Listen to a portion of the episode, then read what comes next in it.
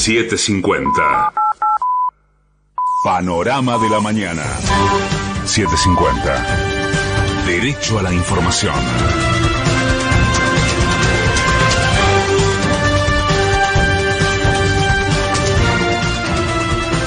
En la hora 6, un minuto, el cielo está nublado en Buenos Aires. Humedad 84%, temperatura 12 grados 3 décimas. En las últimas 24 horas arribaron al país 1.134.000 dosis de AstraZeneca, 768.000 de Sinopharm y se espera que hoy arribe otro cargamento de Sinopharm con cerca de un millón de unidades. Desde el CONICET, el inmunólogo e investigador Jorge Hefner aseguró que la variante Delta aún no circula en el país, pero advirtió que tarde o temprano ingresará. Hoy por hoy no tenemos circulación comunitaria. La variante Delta tarde o temprano va a entrar porque está demasiado, demasiado esparcido en muchísimos, en muchísimos países. Tenemos que retrasar el ingreso de la variante Delta y retrasarlo, por ejemplo, por dos meses. Conforme avanza la vacunación, la verdad que sería un logro muy, muy importante. Desde las ocho y media de la mañana, la ciudad abrirá la inscripción para vacunación de personas de entre 40 y 44 años sin comorbilidades. La Dirección Nacional de Migraciones anunció que denunciará a casi 300 personas que regresaron al país desde el exterior y no cumplieron con el aislamiento de siete días. Vamos a realizar la denuncia de 287 a 287 personas que estaban incumpliendo el artículo 205 del Código Penal, que prevé de seis meses a dos años de prisión para aquellas personas que esparzan una enfermedad contagiosa, una epidemia.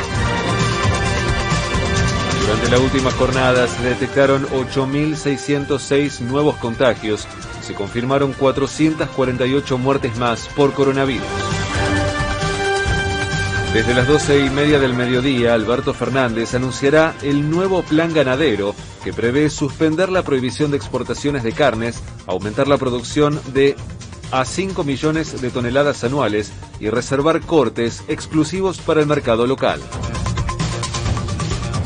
La legislatura de la ciudad debate hoy en comisión el proyecto del gobierno porteño para habilitar la conformación de barrios cerrados en la capital federal. La vicejefa de gabinete, Cecilia Todesca, reconoció que el gobierno está recalculando la estimación de inflación para 2021. Mira, nosotros todavía no hemos abandonado nuestra meta, pero eso no quiere decir que seamos necios y que no veamos que tuvimos a partir de fines del año pasado y durante los primeros meses de este año índices que estaban por arriba de lo que nosotros esperábamos. Nosotros ya estamos empezando a trabajar en el presupuesto 2022. Para trabajar en el presupuesto 2022 hay que recalcular las cifras para el 2021. Y San Luis. Desde las 11 de la mañana, familiares y amigos de Guadalupe Lucero marcharán a la Casa de Gobierno de la provincia a siete días de la desaparición de la niña. Patria Grande. Cuba confirmó que su vacuna Abdala de tres dosis tiene una efectividad de 92,28% frente al coronavirus.